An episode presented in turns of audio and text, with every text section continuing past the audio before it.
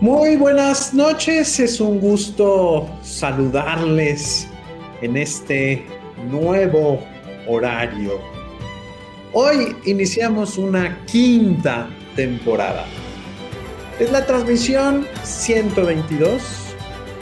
Les saludo a nombre de la Asociación Mexicana de Instituciones de Educación Superior de Inspiración Cristiana, AMISIC, de la Universidad del Valle de Atemajac, la UNIVA, la Universidad Vasco de Quiroga, la UBAC, así como del señor arzobispo de León y responsable de la dimensión de pastoral educativa y de cultura, Monseñor Alfonso Cortés. A partir de hoy transmitiremos los lunes a las 9 de la noche. Muchos, sobre todo los religiosos, que por lo general tienen espacios comunitarios a las 7 de la noche, me lo habían pedido desde hace mucho tiempo. Por otro lado, las actividades de la dimensión de pastoral educativa han venido saturando la agenda. Y en los últimos meses nos hemos dado cuenta que las actividades de servicio son menores el día lunes por la noche. En esta quinta temporada queremos detenernos para reflexionar en tres cuestiones. Uno, el pacto educativo global del Papa Francisco, que ahí va tomando vuelo, podríamos decir. Número dos, el regreso presencial a las aulas, con todas sus implicaciones y consecuencias. La necesidad de regularización la necesidad de salir a buscar a aquellos que se nos han extraviado en el sistema educativo nacional y, por supuesto, todo el tratamiento que tenemos que hacer para la cuestión socio-emocional, tanto de alumnos como de maestros y también de los mismos directivos. Finalmente, abordaremos los anuncios por parte de la autoridad federal con relación a los nuevos contenidos y métodos educativos, mismos que entrarán en vigor hasta el ciclo escolar 2023-2024. Hoy tenemos dos invitados con una visión amplia, sapiencial, diría, de la cuestión educativa y la cuestión social.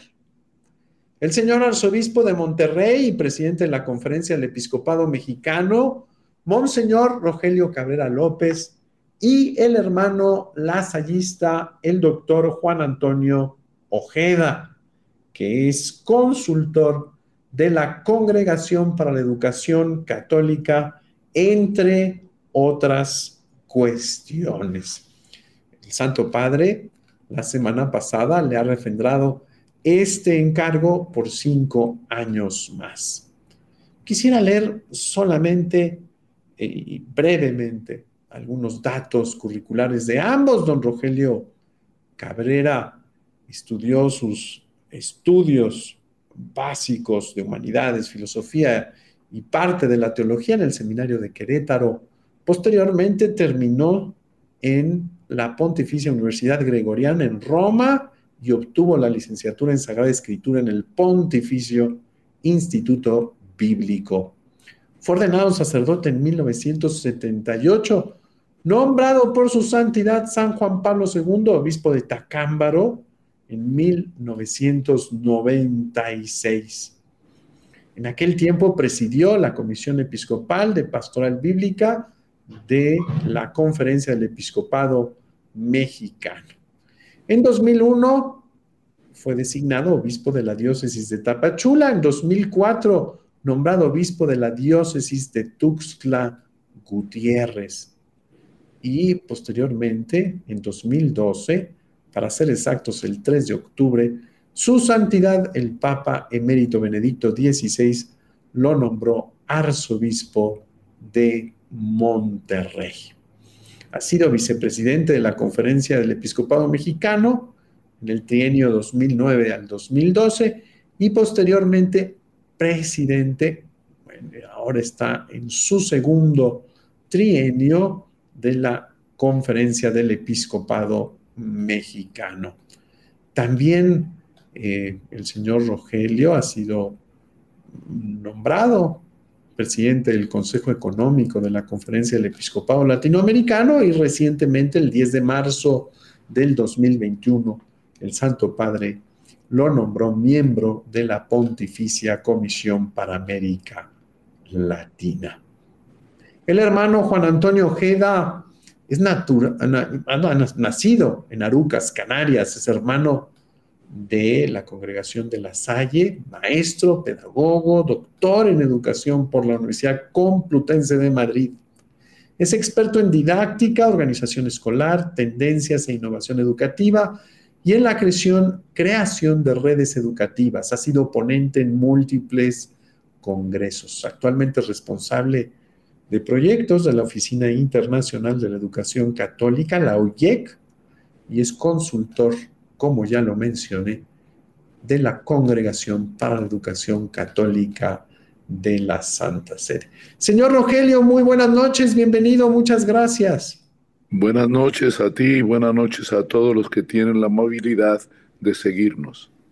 Gracias, señor. Muy buenas noches, hermano. Bienvenido. Los saludamos hasta Madrid. Muchas gracias por la invitación. Un cordial saludo a todos. Gracias, hermano.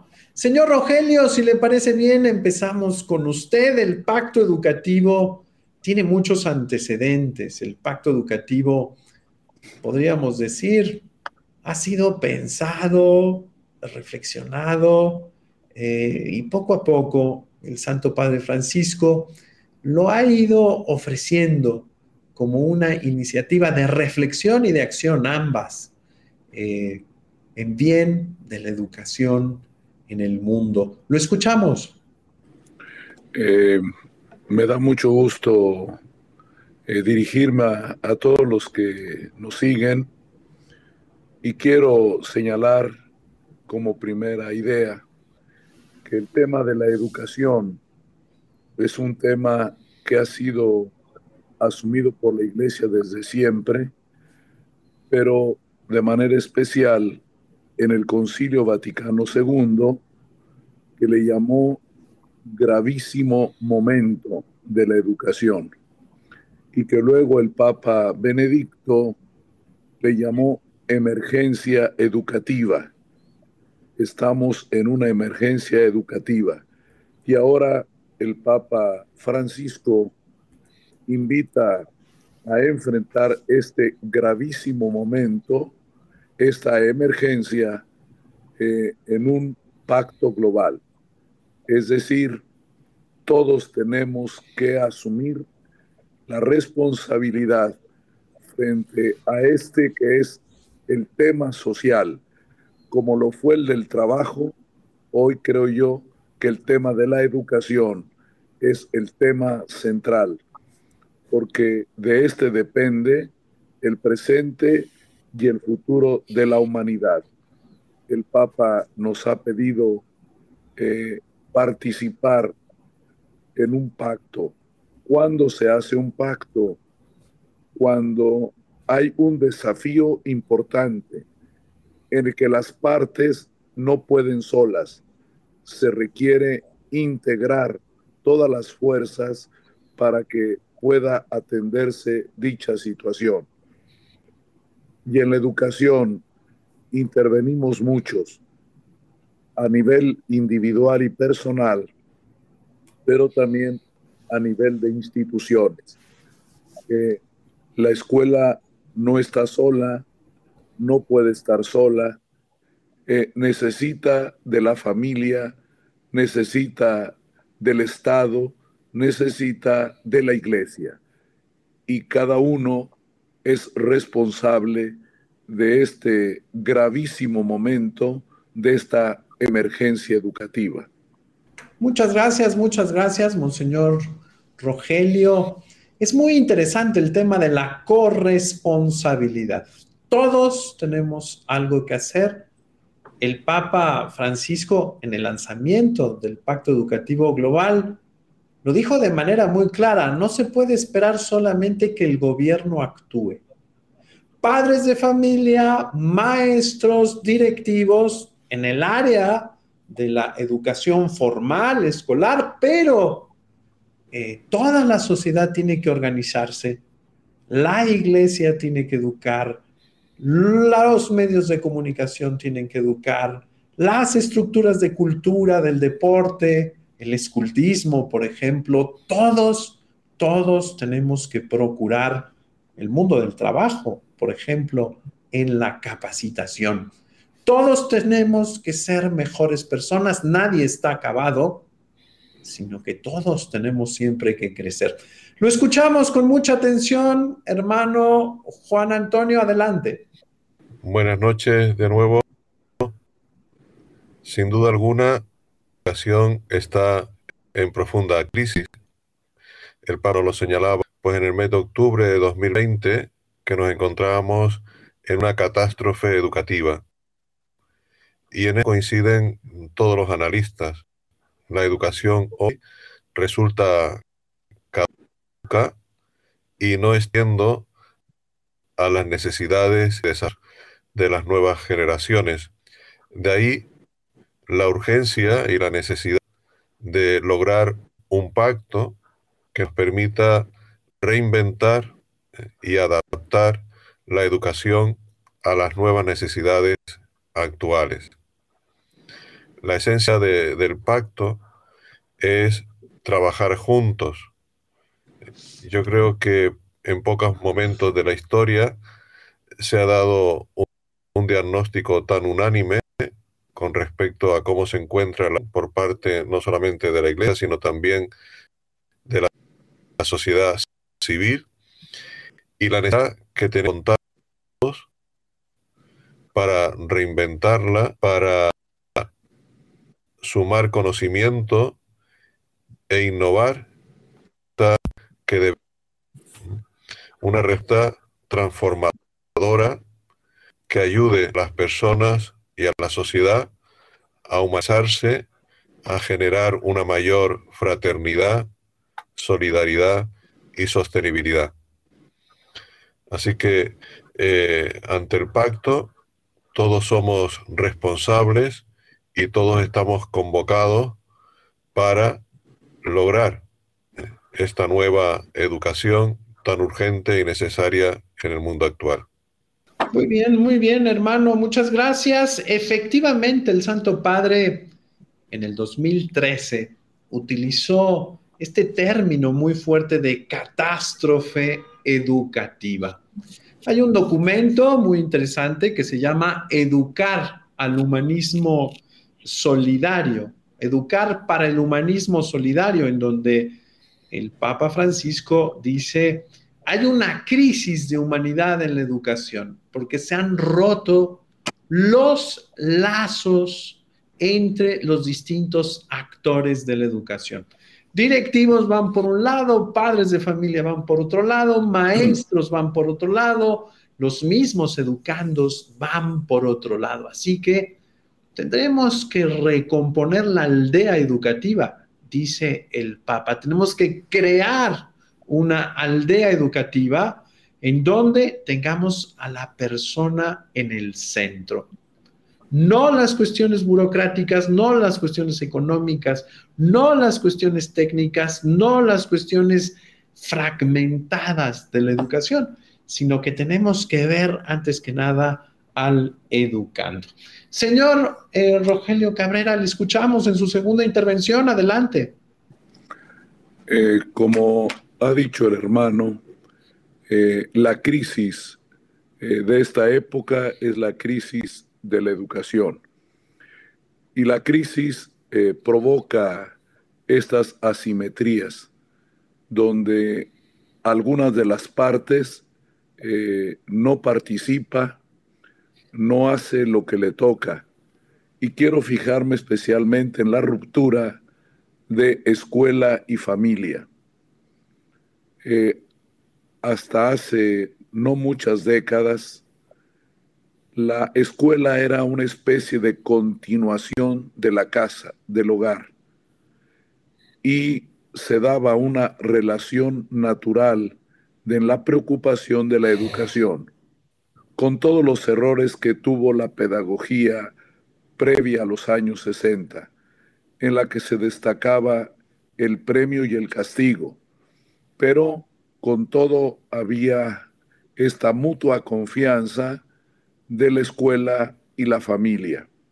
Se fue perdiendo la confianza porque cada uno decidió hacer su parte sin tomar en cuenta la otra y también al venir la, la innovación tecnológica quedamos todos superados. Creo yo que el ingreso de las tecnologías de la comunicación han sido parte que ha marcado este momento cultural. No sabemos qué hacer con esto que es tan bueno, que es tan importante, que gracias a las nuevas tecnologías podemos estar en comunicación como lo estamos en este momento, pero las, eh, las tecnologías, las nuevas maneras de comunicarse de los niños y de los jóvenes han confundido la información con la formación. Y ahora nos encontramos ante esta crisis. Eh, la información ya cualquiera más o menos la puede encontrar en un buscador de Google o de alguna otra este, plataforma. Pero eh, no basta tener la información, hay que saber qué hacer con la información. La información corre el peligro de ahogar la mente y dañar los sentimientos, porque la persona se siente eh, cubierta, se siente inundada por tanta información que no puede darle unidad ni puede darle asimilación. Vivimos un momento en el que la parte emocional es la que está más dañada, ya sea por una tristeza profunda que tienen muchos niños y jóvenes, ya sea por el dolor de la agresividad y la violencia que rodea a las familias, ya sea porque mirando posibilidades de triunfo no, no lo pueden vivir de manera personal. Creo que la distancia entre lo que proponen los medios de comunicación y la realidad posible hace que niños y jóvenes muchachos, muchachas, este, sientan que eh, todo es un sueño inalcanzable, porque hoy todo se mide por el éxito, el éxito económico. Eh, eres, eh, tienes buena formación si logras objetivos económicos. Creo que esta asimetría de valores es la que provoca más fuertemente esta crisis. Yo creo que es posible pactar si cada uno recompone su propio espacio. Es necesario que la familia se recomponga, que el Estado eh, también se recomponga, porque el Estado sufre las crisis de la gobernanza y la gobernabilidad. Y lo mismo también las escuelas. Creo yo que eh, todas las instituciones necesitan también recomponerse para que si las partes están bien, la totalidad estará mejor. Creo yo que este es un momento en el que debemos de trabajar hacia adentro, hacia cada institución, pero también entender que nadie arregla sus problemas si se queda aislado. La familia mejorará en la medida que la escuela también mejore y viceversa. La iglesia también, como parte del entretejido social, necesita hacer su parte, sabiendo que a la iglesia nos corresponde también la parte trascendente, la parte espiritual. Cuando se da esta parte espiritual, los jóvenes tendrán esperanza y tendrán fe. Creo yo que todos podemos hacer la parte que nos toca pero también todos debemos entrar en profunda conversión, conversión política, conversión eclesial, conversión escolar. Muchas gracias, muchas gracias, don Rogelio. Efectivamente, eh, la crisis, hoy vivimos en una crisis generalizada. El Papa Francisco ve en el Pacto Educativo Global la llave, la puerta y solicita a todas las instituciones educativas en la propuesta número 6 que ayuden a la sociedad a encontrar nuevas formas de relación social, política, económica, familiar, pero sobre todo que reflexionemos sobre el ser humano. Hay una crisis antropológica.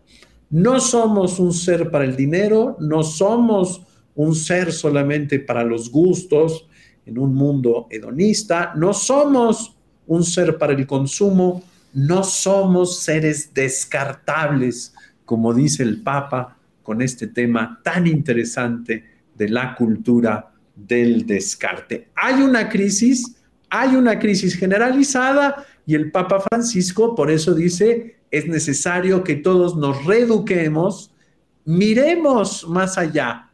El Pacto Educativo Global tiene por subtítulo Juntos para mirar más allá y precisamente es más allá del límite, más allá del error, más allá de eh, estas cuestiones que no encontramos, no encontramos salida. Hermano, lo escuchamos con gusto, adelante. Sí, el pacto nos está invitando a, a mirar con decisión hacia el futuro. La realidad que estamos viviendo es de un mundo deshumanizado, ¿eh? que se nos ha vuelto corrupto, violento, insolidario. Por lo tanto, es necesario trabajar codo a codo, juntos, por mejorar las relaciones. El Papa nos habla en numerosas ocasiones, por un lado, de recuperar la cultura del encuentro. Frente a la cultura del descarte. Desgraciadamente hemos ido descartando a muchos, excluyendo, ¿eh? y tenemos que volvernos más solidarios, más acogedores, renovando las relaciones entre las personas y otro reto muy importante, mejorando las relaciones con la naturaleza. Si a lo largo de la historia las relaciones con las personas fue mejorando y en la actualidad estas relaciones se ven fuertemente alteradas y empeorando. La relación a lo largo de la historia con la naturaleza prácticamente no ha existido. La hemos usado como un pañuelo de papel de usar y tirar. Y vemos que la casa común se nos está deteriorando a ritmos gigantados.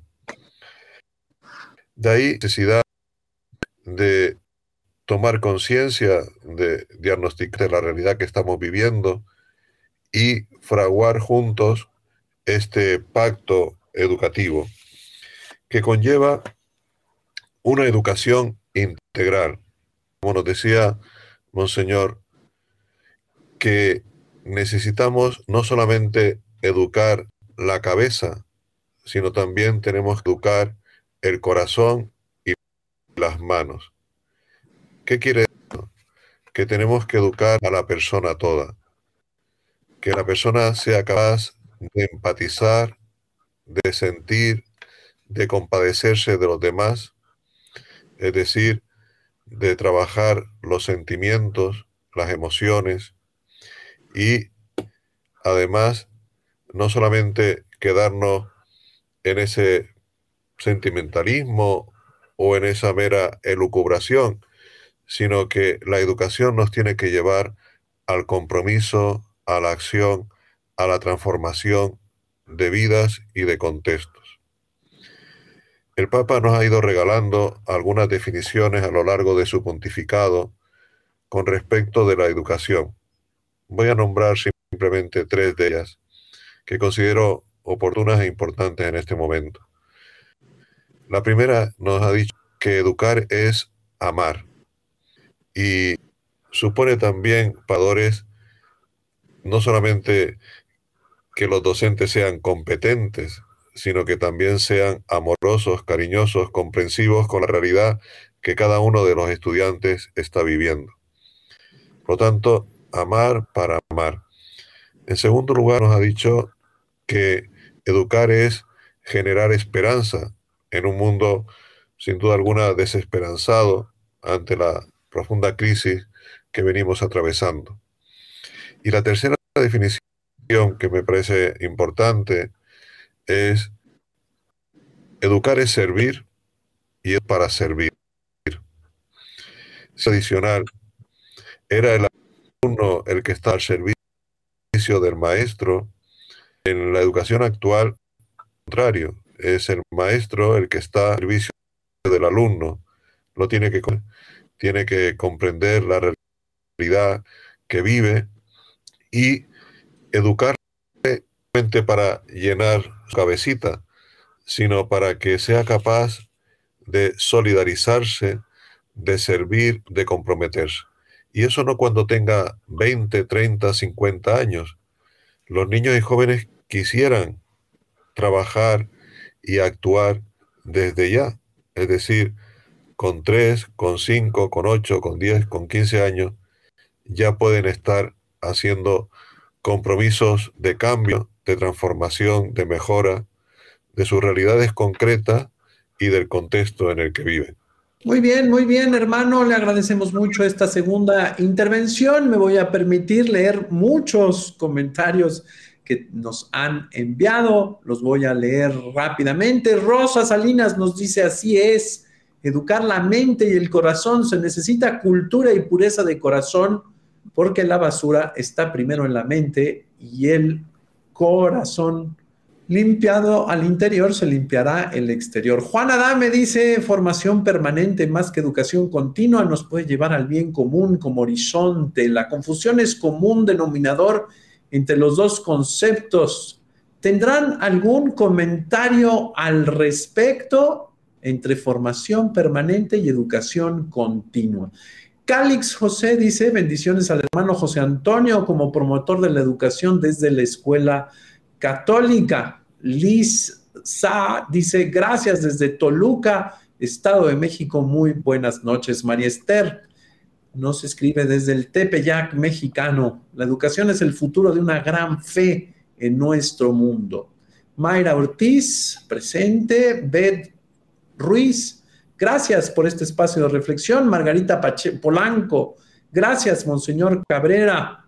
Escuela de Enfermeras de Guadalupe, buenas noches. Nos saludan Susana Romero, buenas noches a todos. Saludos desde Monclova, Coahuila. Beatriz Cortés, saludos desde Jacona, del Plancarte, atendiendo en lo posible el Pacto Educativo Global. Gracias, Beatriz.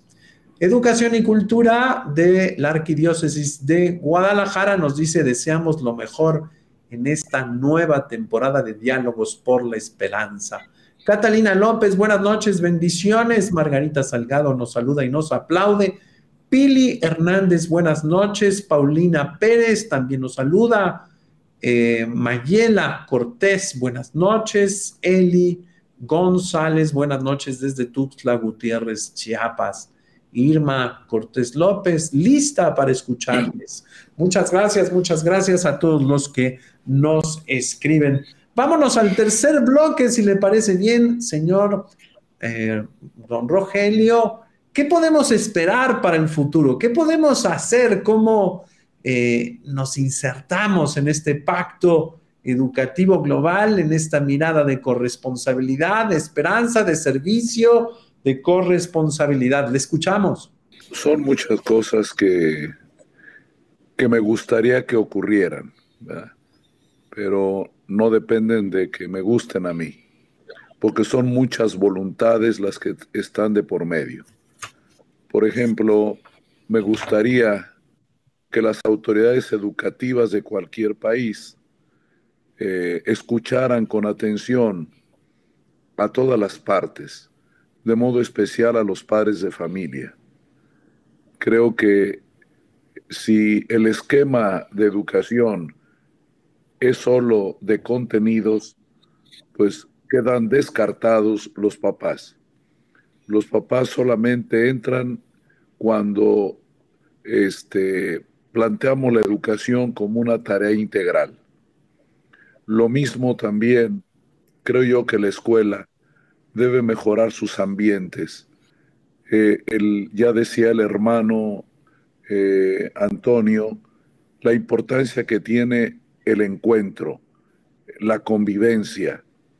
Hay mucha agresividad en las escuelas, lo que acá se llama el bullying, que le quitan a los jóvenes las ganas de estar juntos, o por lo tanto ellos se separan en pequeños grupos y se convierten en pandillas para defenderse unos de otros.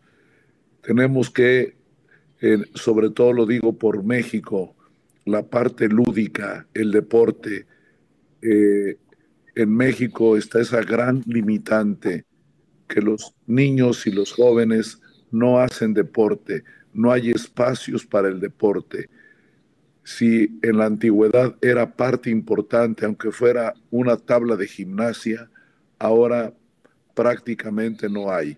Los niños y los jóvenes se han hecho sedentarios eh, atendiendo solamente a las redes sociales, que son buenas, pero no son suficientes. Las redes sociales hostigan la mente y el corazón, aunque te dan información y te dan muchas cosas buenas. Se requiere la, eh, la parte física desarrollar la parte física, porque en pocos años tendremos una sociedad enferma, enferma físicamente, porque no hace, no se mueve y agreguemos a eso el riesgo que tienen hoy adolescentes y jóvenes de las adicciones que no les permiten estar plenamente sanos. Y desde luego, eh, pues la parte espiritual. Creo yo que respetando la laicidad de las escuelas, los papás tienen que inteligentemente buscar la manera de que sus hijos reciban la formación espiritual. No basta saber, no basta tener conocimientos y capacitaciones técnicas, se requiere, como dijo el hermano, eh, humanizar. Y humanizar significa tener sentimientos los más sanos, los más humanos, especialmente los que dijo que es tener amor, esperanza y caridad, porque esas son las tres cosas de las que nos habló el amor, generar esperanza y servir, las tres virtudes teologales que son de la existencia humana y de la existencia cristiana. Gracias. Muchas gracias, muchas gracias, señor Rogelio. Es cierto, los padres de familia son los primeros responsables de la educación de sus hijos. Es fundamental, fundamental abrir caminos de participación, de diálogo. A veces nos sorprende muchísimo que las autoridades dicen, no, no son competentes técnicamente, no pueden opinar. Eh, sí, no son competentes técnicamente, pero conocen a sus hijos, son sus hijos, conocen las realidades, saben sus situaciones y por lo tanto siempre hay que abrir y fortalecer estos consejos de participación ciudadana en los cuales todos, directivos, maestros, padres de familia, estemos pendientes de los chicos, de las chicas, de su situación precisamente cómo servirles. Me voy a permitir leer algunos mensajes más, nos han llegado muchísimos. Eh, Mayela Cortés nos escriba en Hermanas Catequistas Guadalupanas, nos dice, aquí estamos presentes, gracias hermanas. Mari Guadalupe Ceja dice, ciertamente toda tecnología muy útil, pero se requiere educar sobre su uso adecuado. Luis Saavedra, así es, tiene mucho, mucho razón. Monseñor Rogelio Mayela nos dice, perdón, Eli González, con relación a la crisis de la gobernanza y la gobernabilidad, se vive entre nuestros pueblos originarios, ya que cada vez se enfrenta a la violencia del crimen organizado, provocando el desplazamiento de las familias más vulnerables, dejando sin derecho a la educación de los niños.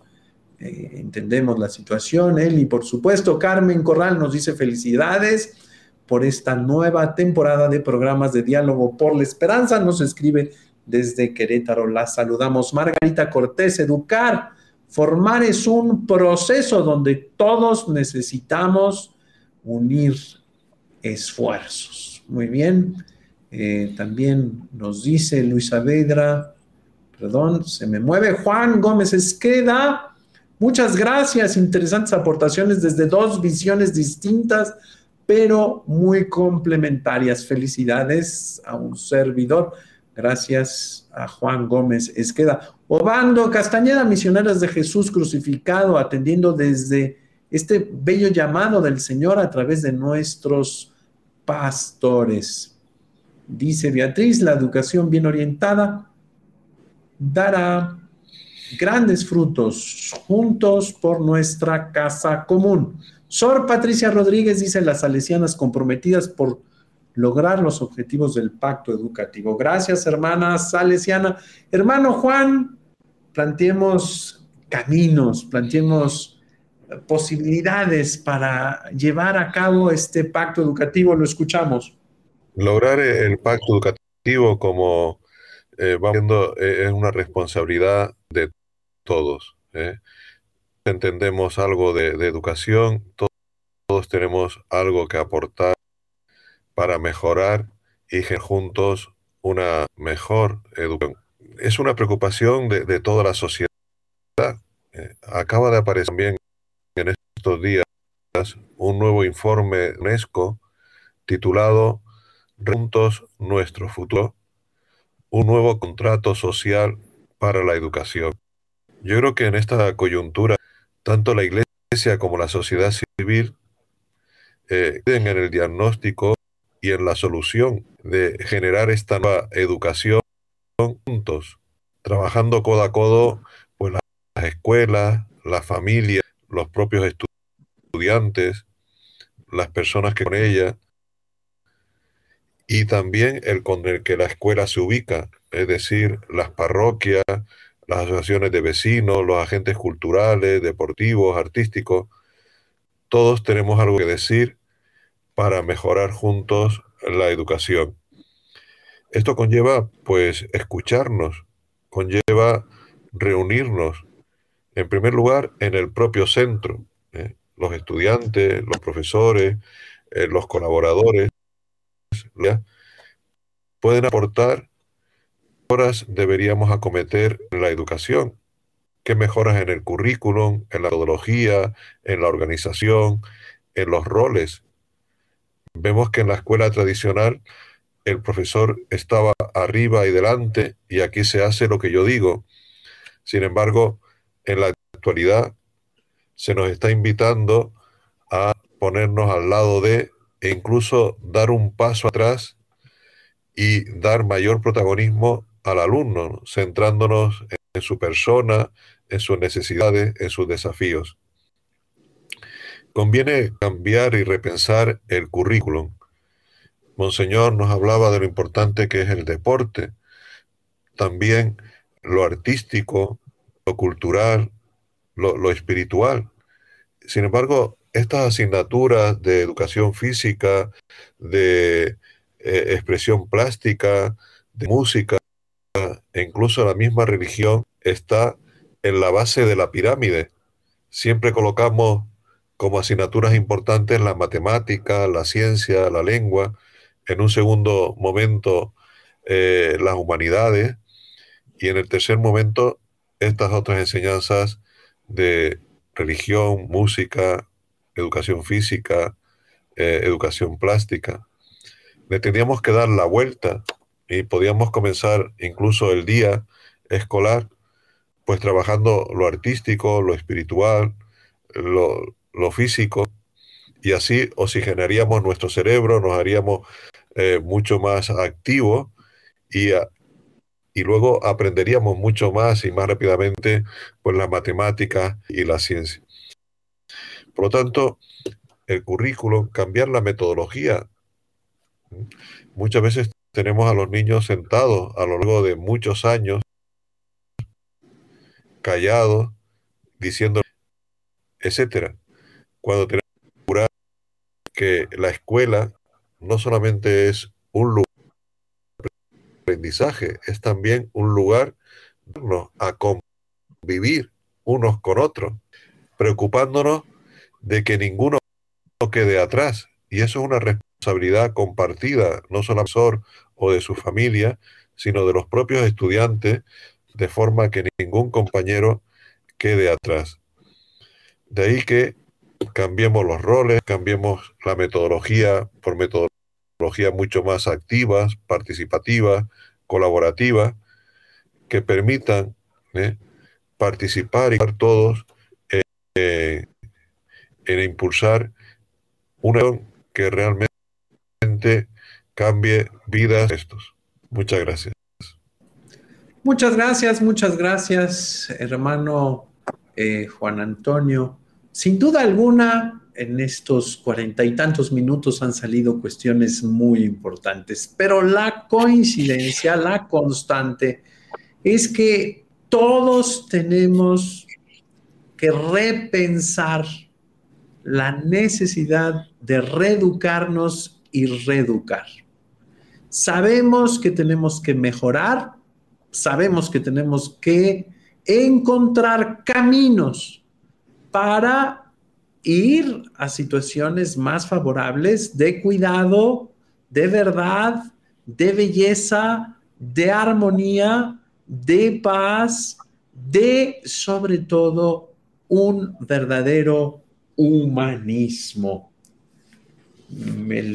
Hermano Juan Antonio lo decía eh, muy interesante, ¿verdad? Es decir, buscar estas cuestiones, por supuesto, la esperanza, la caridad, el servicio, pero el Papa Francisco nos invita constantemente al cuidado frente a la dinámica desde el, desde el del descarte y el consumo. Nos invita a la fraternidad en lugar de la violencia, a la solidaridad en lugar de la indiferencia, a la alegría en lugar de la tristeza, a la unidad en lugar del conflicto. Tenemos que aprender, aprender a vernos corresponsablemente los unos de los otros, aprender a cuidarnos. Yo creo que uno de los verbos que más le gusta al Papa es esta cuestión de el cuidarnos y el segundo que es interesantísimo en términos de doctrina social, es de restaurar. Esta categoría de la justicia restaurativa. Estamos reconociendo que no vamos bien, tenemos que restaurar, tenemos que restablecer. Hay todavía muchísimos comentarios, nos está llegando aquí una cascada. Serimo Rodríguez, la educación es una formación intelectual, social, cultural, humana, ya que el ser humano está, vive y necesita una formación integral. Norma Patricia nos dice, unidos, reinventarnos para salvar nuestra casa común, todos hermanos por un buen, un buen común, un bien común. Rosalia dice, buenas noches, excelente tema. Margarita Salgado, educar, compromiso de todos. Araceli Lozano, Dios bendice su noche. Yo soy maestra de educación especial pero llevar mis creencias y mi trabajo es difícil. Serimo Ramírez dice, gracias por compartir, felicidades, excelente charla. Saed Lopma dice un saludo a Monseñor Rogelio de la, se le recuerda con gratitud en Tuxtla Gutiérrez, Chiapas. Hay que educar a la persona en sus distintas dimensiones. Luis Sergio lo era. ¿Hasta qué punto se puede ser flexible? en el diálogo con una sociedad laicista, eh, sin duda alguna, Luisa, este es un eh, problema, ¿verdad? Porque el laicismo eh, historicista este pues no quiere, ¿verdad? Que la gente tenga creencias, quiere una neutralidad, ¿verdad? En donde nada se pueda afirmar, nadie se pueda negar, es un principio de relativismo, pues así, dictatorial, tristemente. Cristian Ispe dice, tenemos que comprometernos todos con el pacto educativo global. Lulis Viol dice, educación en casa es en estos momentos una alternativa consciente y vigente para una formación integral hacia los hijos. Le invito, Cristi, en nuestra sesión anterior hablamos de las ventajas del homeschooling pero también hablamos de algunas desventajas. Hay que verlo con mucho cuidado. También Elisa Chávez nos dice gracias por sus palabras, por tomar más conciencia de la responsabilidad de los padres. Luis Miguel dice, desde La Paz, los jóvenes no tienen educación del uso de las redes sociales, pero aún no tienen educación de sus padres en casa, ya que cada vez se ven más familias fragmentadas y padres que trabajan ambos. Hay una realidad que tenemos que eh, analizar, es cierto, y por eso tenemos que organizar comunidades en todos los ambientes en donde los chicos, antes que nada, estén cuidados, estén acompañados y estén cultivados. Estamos llamados a ser sujetos de cultura. Cultura significa cultivar. Pues no me resta más que agradecerle, hermano Juan Antonio, muchas gracias. No sé si tenga usted algo que agregar. Sí, muchas gracias, Eduardo.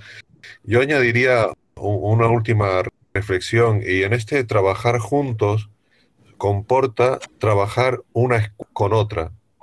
Desgraciadamente vamos viendo que en más ciudad existen diferentes escuelas católicas y no católicas, pero centrándome ahora en escuelas católicas, podemos comprobar que lejos de colaborar, competimos e incluso competimos deslealmente. El pacto nos invita a colaborar no solamente con las escuelas católicas, sino con las no católicas, para hacer posible esos compromisos de poner a la persona en el centro, de escuchar a las nuevas generaciones, de cuidar eh, la casa común, etc. Es un trabajo conjunto entre las escuelas también. De ahí que eh, la reflexión y la construcción del pacto no la debemos limitar a repensarla desde dentro de cada una de las escuelas, sino abriéndonos a la colaboración con otras escuelas, generando en el barrio, en la ciudad, una red de escuelas que permitan una mejor educación para todos. Muchas gracias. Muchas, gracias, hermano. Le agradecemos mucho. Sabemos que se levantó muy temprano allá en España para estar con nosotros. Por lo tanto, le agradecemos doblemente. Le mando un abrazo y gratitud por todo el servicio que hace a esta América Latina y al mundo desde la Congregación para la Educación Católica. Muy buenas noches, hermano, muchas gracias. Don Rogelio, muchas, gracias. Gracias. Eh, finalmente, leemos unos últimos eh, comentarios. Le mandan muchos saludos al señor Rogelio Cabrera, Enoc Araujo Sánchez. También los colegios Jesús María Echavarri, favor de ciencia, virtud y carácter pues no deje de ayudarnos a difundir esta transmisión. Eh, lo esperamos la siguiente semana, una transmisión muy especial. Eh, tendremos a Monseñor Alfonso Cortés y a la doctora Lourdes Caudillo, eh, académica de la Universidad Iberoamericana, experta en cuestiones de planes, de programas, etcétera estarán con nosotros. Muy buenas noches, muchas gracias. Hasta el próximo lunes, que descanse y pues a vivir este pacto educativo global, siendo conscientes que estamos llamados a servirnos los unos a los otros. Muchas gracias.